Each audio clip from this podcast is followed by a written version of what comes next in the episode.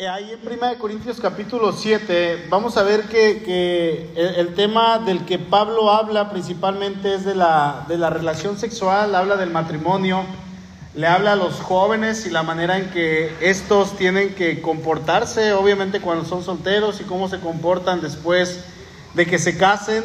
Y este capítulo en especial es, es muy importante dentro, eh, bueno, hacia mi vida porque en este capítulo, no en los versos que vamos a ver hoy, pero sí en este capítulo están los versículos que, me tocó hacer. Yo, me basé en el verso 10 y 11 para hacer mi tesis en el seminario acerca de, del divorcio y todo esto. Y bueno, es, es importante lo, este capítulo, yo, que, yo creo que allá en el seminario a mí me tocó leerlo unos, unas 100 veces mínimo para repasarlo y entenderlo y volverlo a entender en otra versión y en otra versión y luego para leer el verso 10 y el 11 tenía que entender todo, así es que tenía que leer todo el capítulo y era una y otra y otra vez y ya soñaba con este capítulo, pero fue de mucha bendición. Quiero preguntar, ¿cuántos matrimonios hay aquí? Uno, dos, aunque no venga su esposo, ¿eh? Dos, tres, ok, hay algunos. ¿Cuántos jóvenes hay aquí? Poquitos solteros, sí. También hay mamás solteras. Ok, bien. Ok, bueno, está bien, papás solteros también. ¿Cuántos de los jóvenes se quieren casar? A ver, levanten su mano. No, no, no. no, pues ¿cómo voy a orar al Señor? Nada más por él, ella y ya. ok, ¿cuántos se van a casar? Sí, bueno, de eso tiene que decir, sí, yo sí me voy a casar. Bueno, es, importante entonces que también los jóvenes pongan mucha atención a este tema. Hoy en el devocional no se publicó, nos tocaba meditar en el verso 3 al 5. Y, yo quiero leer desde el verso 1 para agarrar un poquito el tema, agarrar el contexto. Eh, el capítulo 7 nos va a hablar, como les dije ahorita, en su mayoría acerca del matrimonio. Ahora, ¿por qué Pablo escribe esto si Pablo es un hombre soltero? Bueno, cuando escribe esto él era un hombre que no tenía esposa, ¿con qué autoridad escribe esto acerca del matrimonio si él no tenía mujer? Bueno, en primer lugar podríamos decir que él escribe con la autoridad apostólica, una autoridad que viene de parte de Dios y él tenía absolutamente toda la autoridad para escribir sobre el matrimonio, aunque no tuviese esposa y de cualquier otro tema. Si era, era una autoridad delegada directamente del Señor Jesucristo. Y bueno, por el otro lado, al tiempo de que Pablo está escribiendo esto, era un hombre que él no tenía esposa, ciertamente, porque la Biblia no nos dice si Pablo fue casado, si Pablo no fue casado, no nos dice si en este tiempo su esposa lo acompañaba en sus viajes misioneros, que es un 100% seguro que no, él iba solamente con su grupo de, misioneros, con un grupo de, de varones que iban a compartir el Evangelio. Y, se dice que muy probablemente Pablo era un hombre viudo. Él, era un hombre viudo. Eh, ¿Por qué? Porque no se menciona que haya tenido esposa o que eh, su esposa lo acompañara en sus viajes o acerca de la hermana, la esposa de Pablo. Como por ejemplo Pedro dice que no tenemos derecho a tener esposa. Bueno, dice este, este Pablo, ¿verdad? Así como Cefas y los otros apóstoles, hablando de Pedro. Entonces, eh, los otros apóstoles probablemente era muy seguro que hayan tenido esposa. Y bueno, cuando hablamos de Pablo, debemos de recordar que Pablo era, él, fue un fariseo antes de conocer a Cristo, y para ser fariseo él tenía que haber estado casado. Ahora, para ser fariseo, otro de los requisitos que, que, se mencionaban cuando eran fariseos, ellos pertenecían a un grupo selecto de, de líderes religiosos que se llamaba el Sanedrín, que fueron los que culparon y condenaron al Señor. Bueno, Pablo pertenecía a este grupo, no en el tiempo del Señor, sino después. Y para pertenecer al Sanedrín, ellos tenían que tener esposa. Así es que Pablo, eh, para ser un fariseo y para pertenecer al Sanedrín, él tuvo que haber tenido esposa. No se podía haber brincado este requisito. Entonces, cuando Pablo está escribiendo estas cartas, todas sus cartas y todo lo que conocemos de Pablo, muy probablemente él era un hombre viudo y al enviudar él toma la decisión de no volverse a casar, sino de entregar su vida a servir al Señor de una manera totalmente entregada. Dice el versículo 1, en cuanto a las cosas, 1 Corintios capítulo 7, verso 1, Dice, en cuanto a las cosas que me escribiste, que me escribieron, bueno le sería al hombre no tocar mujer. Pero a causa de las fornicaciones, dice Pablo, cada uno tenga su propia mujer y cada una tenga su propio marido.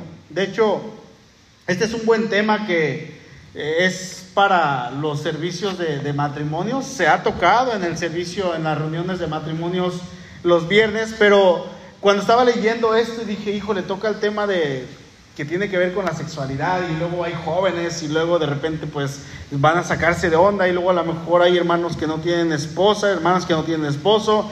Eh, dije sí, pero no quise hacer caso omiso porque el hecho de que tocara este tema el día de hoy no es coincidencia, aparte de que hay algunos matrimonios que no vienen los viernes y en segundo lugar porque a los jóvenes les toca, les sirve, perdón, y en tercer lugar porque es un tema que no siempre se toca en la iglesia.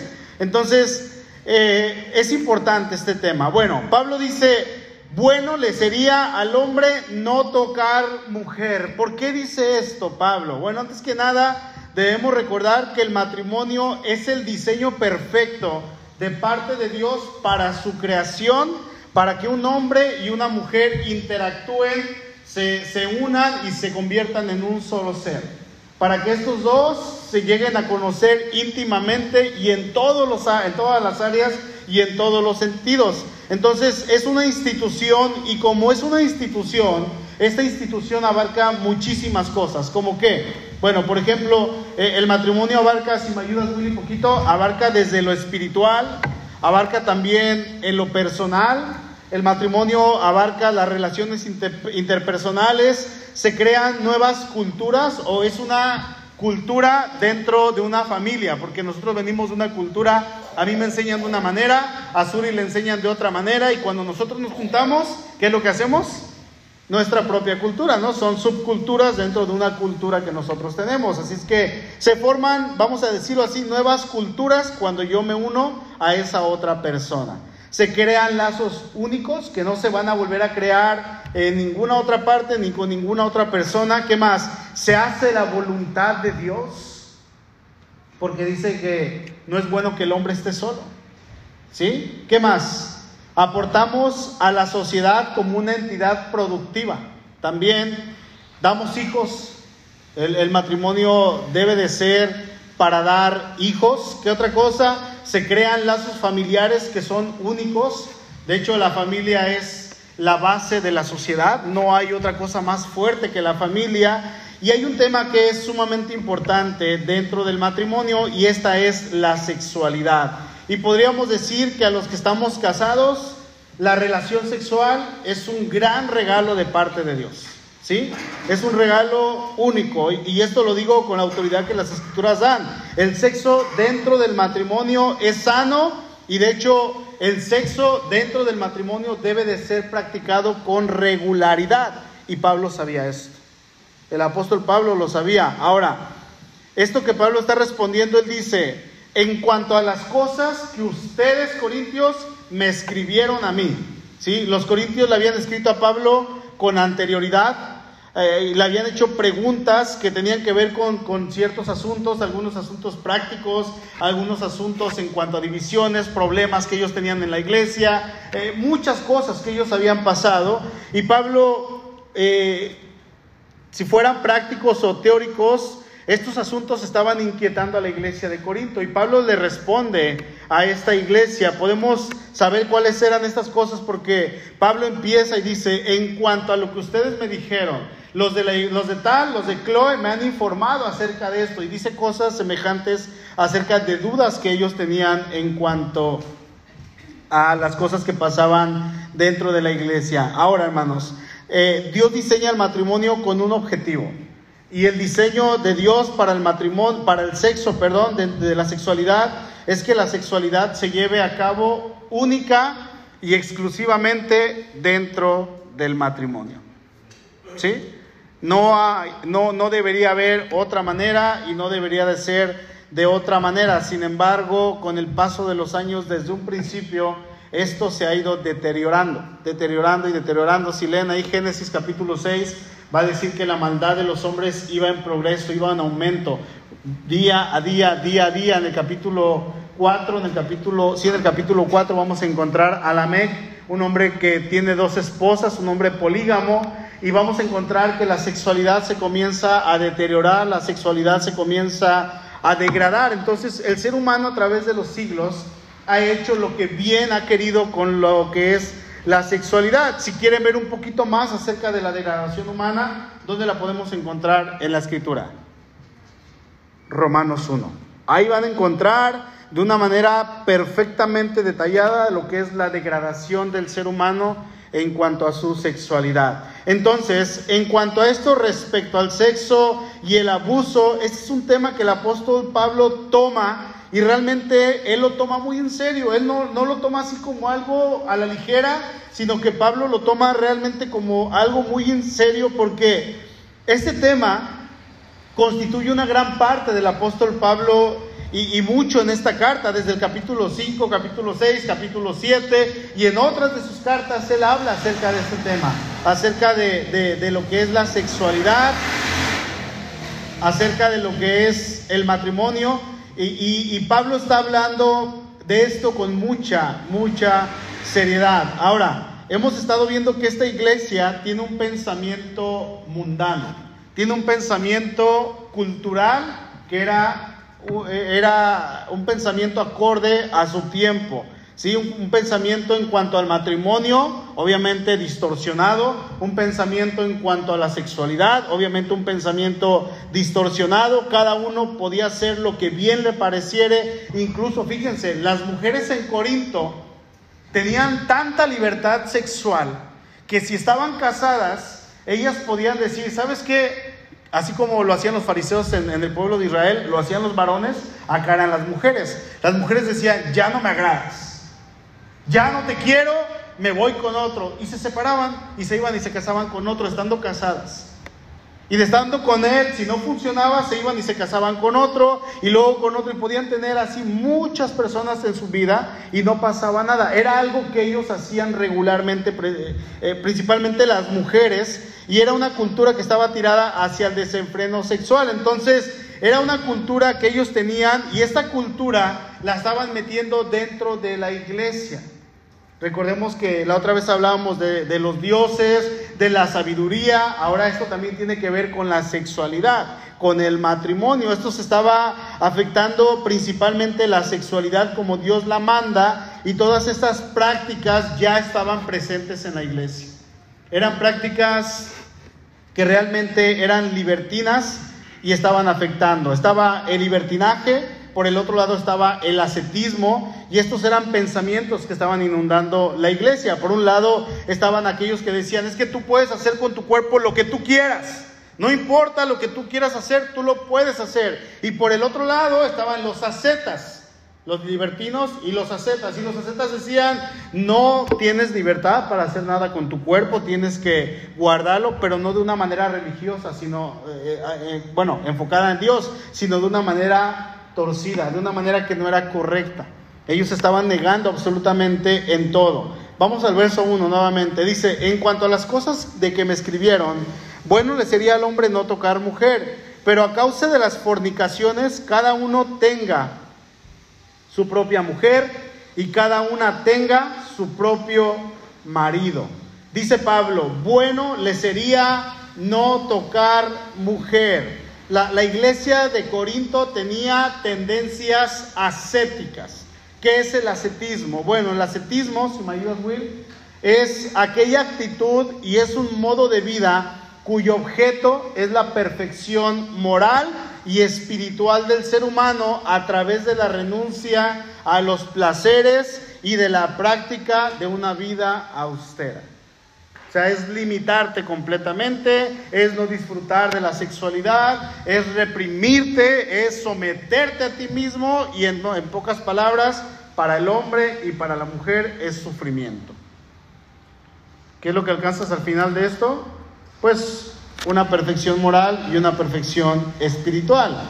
Y es muy probable que este pensamiento se haya inmiscuido dentro de la iglesia pero había otro pensamiento herético que también se había metido a la iglesia y los miembros ni siquiera se habían dado cuenta. los miembros lo estaban llevando a cabo, los miembros lo estaban viendo como algo espiritual, como algo que era correcto, y esto fue precisamente lo que pasó con la iglesia en Colosas. ¿Se acuerdan por qué Pablo escribe la, carta a los, a los colosenses? ¿Quién sabe? Bueno, porque había entrado un pensamiento herético llamado el gnosticismo. Y este pensamiento estaba afectando a la iglesia, es un pensamiento diabólico. El gnosticismo, si me ayudas Will, eh, este, enseñaba que el matrimonio era malo, era una de las principales enseñanzas, y todo lo que tuviera que ver con el cuerpo en la parte física o sexual se debía desechar o sea, se tenía que negar el matrimonio como pareja o se tenía que vivir de manera célibe. Eso era el ascetismo, ese fue el principal eh, problema que, el gnosticismo, perdón, el principal problema que pasó en la, en la iglesia de Colosas y era realmente un problema grave. Ahora, Pablo está hablando aquí con, con las personas de Corinto y les dice, bueno, le sería al hombre y luego en el verso 2 usa una palabra que es la continuación y da la respuesta a lo que está en el versículo 1. Dice, él usa la conjunción pero. ¿Sí? Pero en las escrituras vamos a ver, y en especial en este capítulo, que Pablo no tenía la necesidad de tener un matrimonio. ¿Sí? Aunque él era apóstol, siervo de Dios, con todas las limitantes que él pudo haber llegado a tener, se dice que Pablo era un hombre físicamente pequeño, tenía problemas, tenía enfermedades, entonces no era, por así decirlo, han dicho algunas personas que no era un hombre atractivo físicamente, eh, pero es muy probable que en alguna iglesia a lo mejor le salió una hermanita que le pudo haber dicho, Pablo, yo te acompaño en tus viajes misioneros, yo me quiero casar contigo. Pero Pablo sabía que para él y para el ministerio que él tenía, esto iba a representar un problema, no en el sentido de lo sexual, no en el sentido de la intimidad, sino para iba a ser como un freno para el apóstol Pablo. ¿Sí? Porque Pablo era un hombre que se movía libremente, entonces él no tenía esa necesidad, él sabía mantener su dominio propio.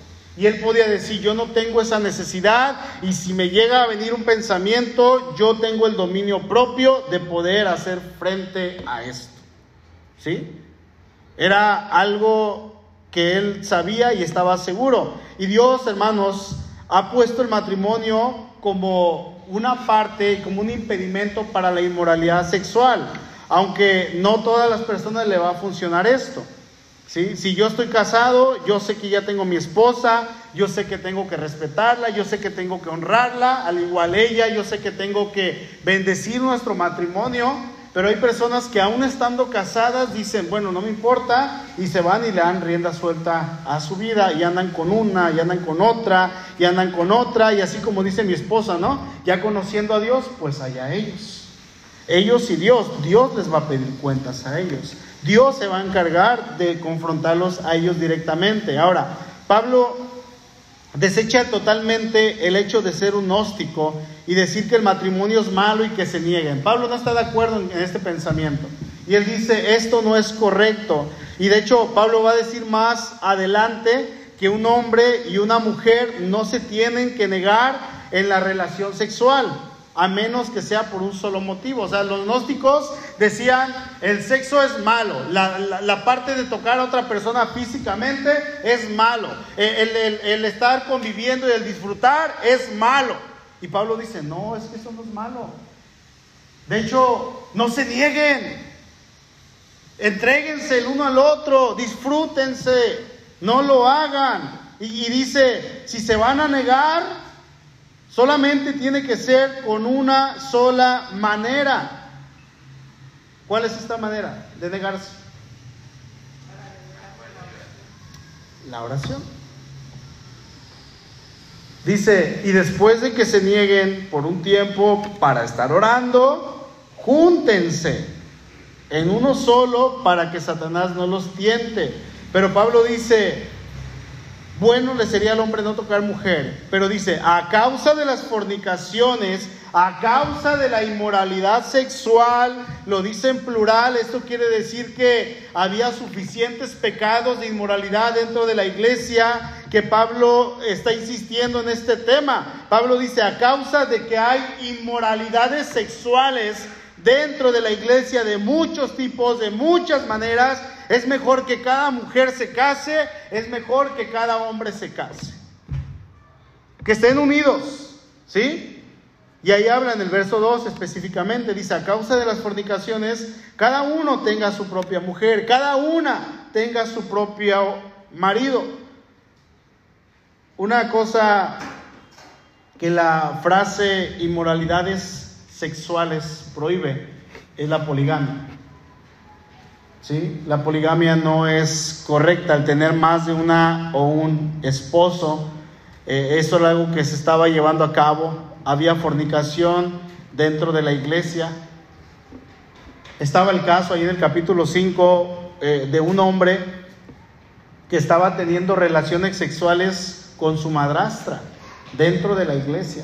Se congregaban, estaban ahí en la iglesia, no faltaban, pero todo esto, la, poligamia, eh, la fornicación dentro de la iglesia, el hecho de que hubiera incesto, de que una mujer se estuviera acostando con su hijastro, todo esto, hermanos, era algo que iba a impedir que dentro de la iglesia hubiese matrimonios saludables y Pablo tenía que enseñar lo correcto en cuanto a la voluntad de Dios, en cuanto a la sexualidad. Y Pablo rechaza la idea de que el matrimonio sea pecado.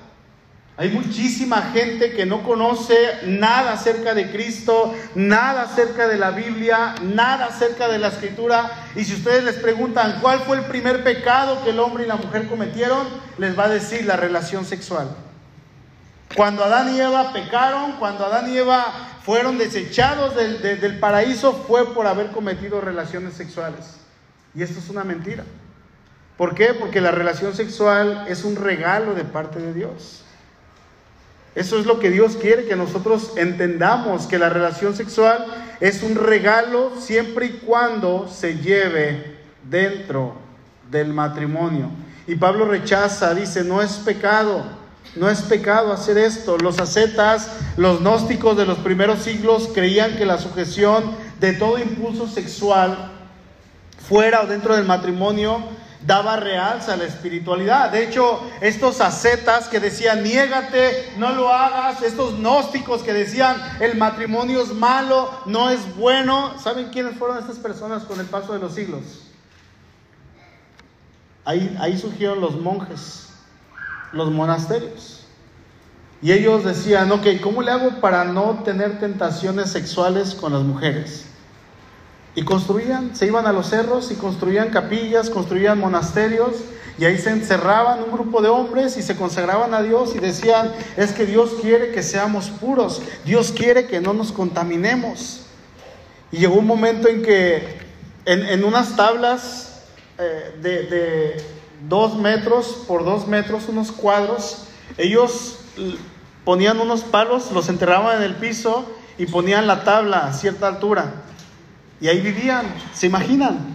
Estaban viviendo en unas tablas, en un pedacito, y ellos decían, entre más me alejo de la gente, entre más me alejo del toque de las personas, de ver a las personas y más de ver a las mujeres, yo soy más puro. Y entonces uno dijo, no, pues yo me voy más alto. Y de tener su, su, tabla a dos metros de altura, dijo, yo lo voy a poner a, a cuatro y la puso a cuatro metros ahí arriba. Entonces la gente llegaba y le subía su fruta, le aventaba su fruta, él hacía sus necesidades allá arriba y la gente como los veía como gente muy consagrada a Dios, bajaba sus necesidades en, canastitas o en trapitos y las tiraba y se las subía, órale, para que sigas, yo te voy a sostener, yo te voy a sustentar. Y luego llegó otro que dijo, yo lo hago más alto y subió, subió a seis metros. Y luego otro dijo, yo más alto y subió a diez metros. Y estaban viviendo en un pedacito de madera, consagrados a Dios, pensando que esa era la manera correcta y estaban viviendo un pedacito de madera, hasta que uno creo, creo que subió hasta 10 o 14 metros de altura. Y con un lazo le subían una canasta su comida y con un lazo él bajaba la canasta con sus necesidades. Y ellos creían que eso era estar consagrado. Eso está en la historia.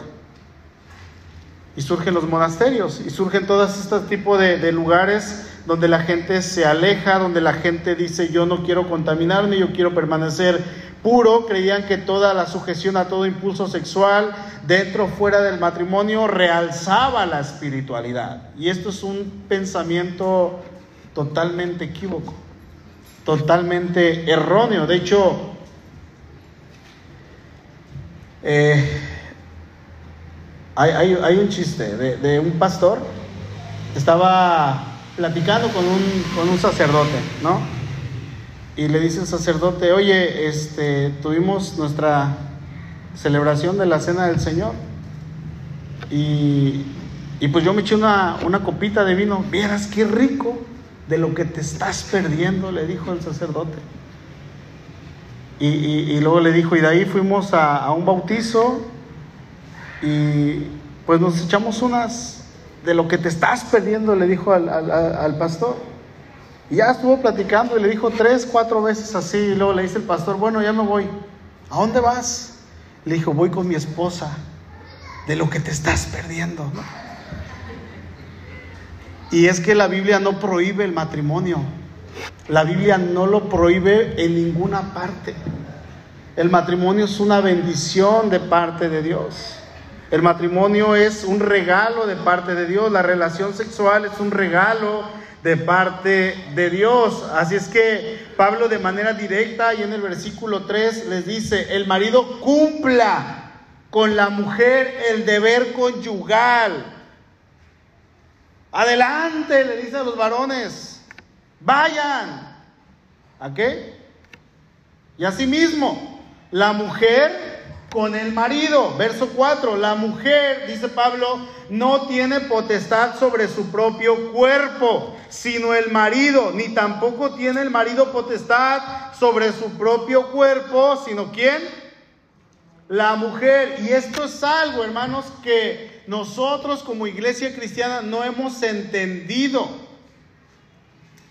Creemos que seguimos siendo nuestros propios dueños, pero ya no nos pertenecemos nosotros a nosotros mismos. Yo ya no soy mío, dice la escritura. Según la Biblia, mi cuerpo, ¿de quién es? De Suri. ¿Y Suri de quién es? Es mía. ¿Sí? Eso es lo que dice la escritura. Y hay tanto egoísmo en la, en la iglesia cristiana. ¿Por qué? Porque seguimos pensando y diciendo, es que este cuerpo es mío, es que todo lo que yo soy es mío, todo lo que yo hago es para mí, es para mi bien. Y estamos pensando de manera egoísta. Y Pablo dice, no se puede negar en cuanto a la relación sexual. No se puede negar. Si nosotros nos negamos, si, si, si yo me niego a Suri o Suri se niega a mí, estamos fallando en contra del mandato de Dios. ¿Sí? Y eso es para cualquier matrimonio, en cualquier edad, en cualquier tiempo, sea recién casado o sea que ya tengan muchos años. Dice el verso 5, no se nieguen el uno al otro, no se nieguen a, menos de, no ser por, por, dice, a no ser por algún tiempo de mutuo consentimiento. ¿Sí? La manera de negarse tiene tres cosas que son importantes a notar. Dice en primer lugar el versículo, a no ser por algún tiempo, no mucho tiempo, sino solamente, ¿cuánto? Algún tiempo. Algunos han llegado a la conclusión de que pueden ser solamente algunos días, máximo cinco, siete días. ¿Por qué? Porque el enemigo llega y toma lugar inmediatamente. Y hay matrimonios, hermanos, que duran 15 días y nada. Y esto es importante que también los jóvenes lo sepan. Perdónenme, pero sí. Porque en algún momento se van a casar. Que duran 15 días y nada. Hay matrimonios que duran un mes sin nada. Hay matrimonios que duran un año. Y hay matrimonios que viven como roomies. O sea, como si fueran compañeros de casa. Que nada más viven juntos, pero nunca practican nada de la relación sexual, sin nada durante toda la vida. Y existen literalmente. ¿eh? Y eso, hermanos, es pecado, porque incluso 15 días o un mes eh, eh, si, y si la otra parte está insistiendo, órale, por favor, ándale. Y la otra parte le dice, no, no, no, no quiero. Bueno, esto es pecado porque dice Pablo, el marido no tiene potestad sobre su propio cuerpo, sino la que tiene potestad sobre el cuerpo del marido, ¿quién es? La mujer. Y luego dice, la mujer no tiene potestad sobre su propio cuerpo, porque el que tiene potestad sobre el cuerpo de la mujer, ¿quién es? El marido. No se puede negar, dice el apóstol Pablo. No pueden hacerlo. Así es que, esposos, el cuerpo de su esposita les pertenece. Y viceversa. ¿Sí? Y esto es, esto es raro y triste en algunos casos porque los matrimonios se niegan, se rechazan y esto es causa de fornicación, esto es causa de adulterio. La, negación sexual de una parte dentro del matrimonio con el tiempo va a traer como resultado una ruptura matrimonial, ya sea por una u otra cosa, por fornicación o por adulterio. ¿Por qué? Porque el enemigo va a llegar y tienta. Ahora sigue diciendo el texto 5, el versículo 5, eh, dice, eh, a no ser por algún tiempo, y dice en segundo lugar, de mutuo consentimiento. ¿Qué es mutuo? ¿Cuántas personas se necesitan para que sea mutuo? Mínimo dos. Entonces, como es un matrimonio, es una pareja, un par, es mutuo consentimiento. Si se van a negar, la decisión debe de ser mutua. La negación debe de ser mutua. Ambos deben de estar de acuerdo para decir, ¿Sabes qué? Esposo, esposa, no vamos a tener intimidad sexual durante un breve tiempo porque tú y yo necesitamos estar orando sobre este asunto y, el tiempo que le podríamos invertir a la relación sexual lo vamos a invertir en la oración. El tiempo que yo puedo estar pensando en la relación sexual, mejor lo voy a estar pensando en la oración. Pero repito, este tiempo debe de ser solamente algunos días porque más tiempo es peligroso.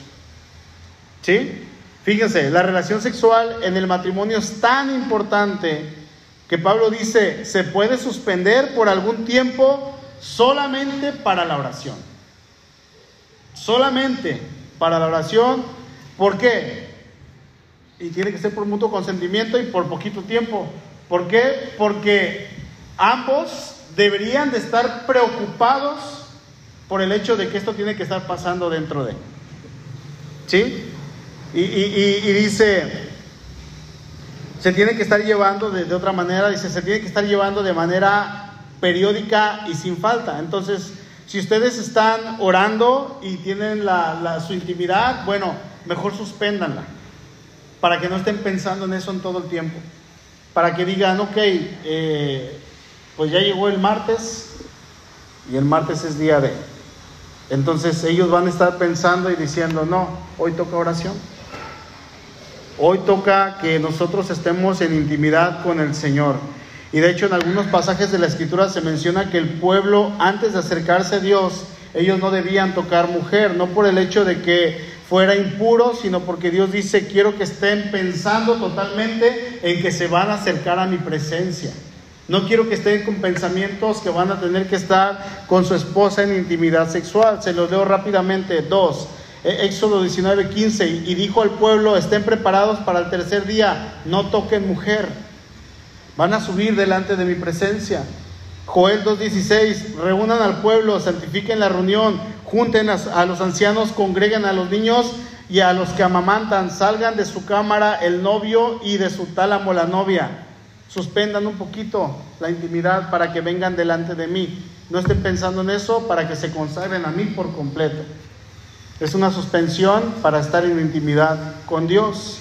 Entonces la negación de la que Pablo está hablando principalmente es para estar despreocupados, libres de interrupciones dentro de la oración. ¿Sí vamos captando? Para eso dice Pablo. De hecho, en algunos manuscritos más antiguos se puede leer para estar en ayuno y para estar en oración. ¿Sí? algunos manuscritos tienen la palabra ayuno. Y Pablo dice, y después de esto, vuélvanse a juntar, vuélvanse a unir. Los manuscritos más antiguos dice, estén juntos después de esto, es decir, en su estado normal de casados. ¿Y cuál es el estado que debe de ser normal en una pareja de casados? todo lo que implica, incluida la intimidad. ¿Sí?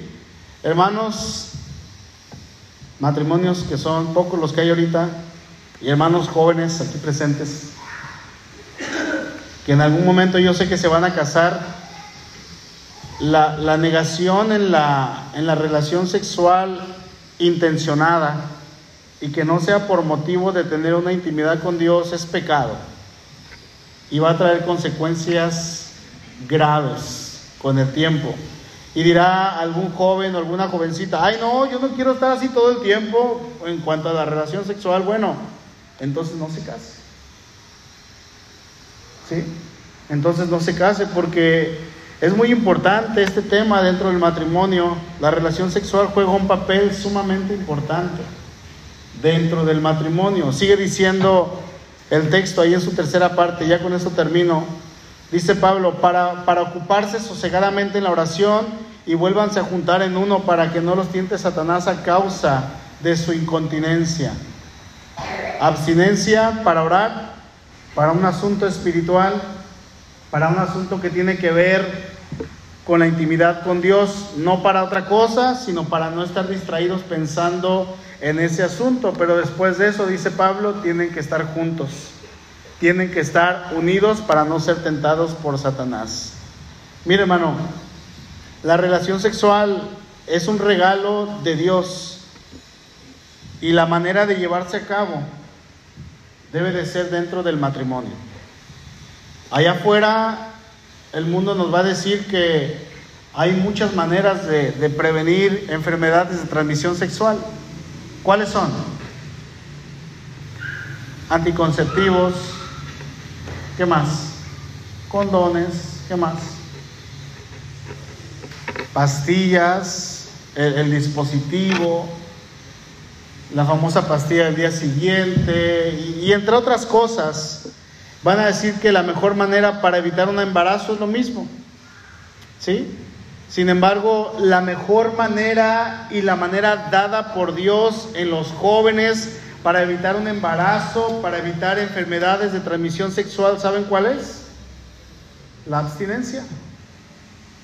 La abstinencia. Por eso es tan importante, por eso hacemos tanto énfasis en la juventud, en que se guarden, en que no tengan una y otra y otra pareja, que oren por su pareja, que oren por su esposo, que oren por su esposa para que cuando llegue se puedan entregar completamente a él o a ella.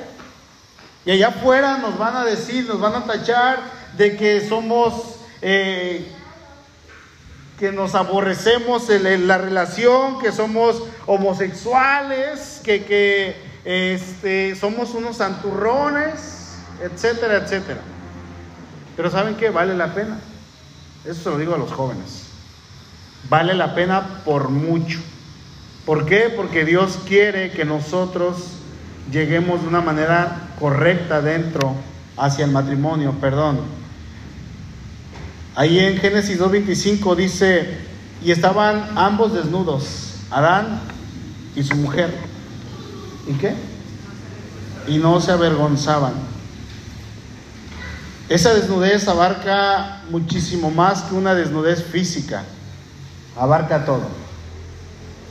Abarca una desnudez eh, intelectual, física, intelectual, una desnudez personal, una desnudez sí también sexual, pero también una desnudez emocional, una desnudez espiritual, una desnudez en todos los sentidos. Cuando Adán y Eva estaban juntos, ellos no solamente platicaban, sino que estaban juntos en todos los sentidos, se conocían de todas las maneras, platicaban de todo. Y el Señor estaba con ellos y el Señor les enseñaba. Y el Señor decía, mira, esto es así, esto hace así. Y ellos estaban aprendiendo juntos y tenían una intimidad perfecta en todos los sentidos. ¿Sí? Pero hermanos matrimonios, hoy tocamos este punto que es, es importante.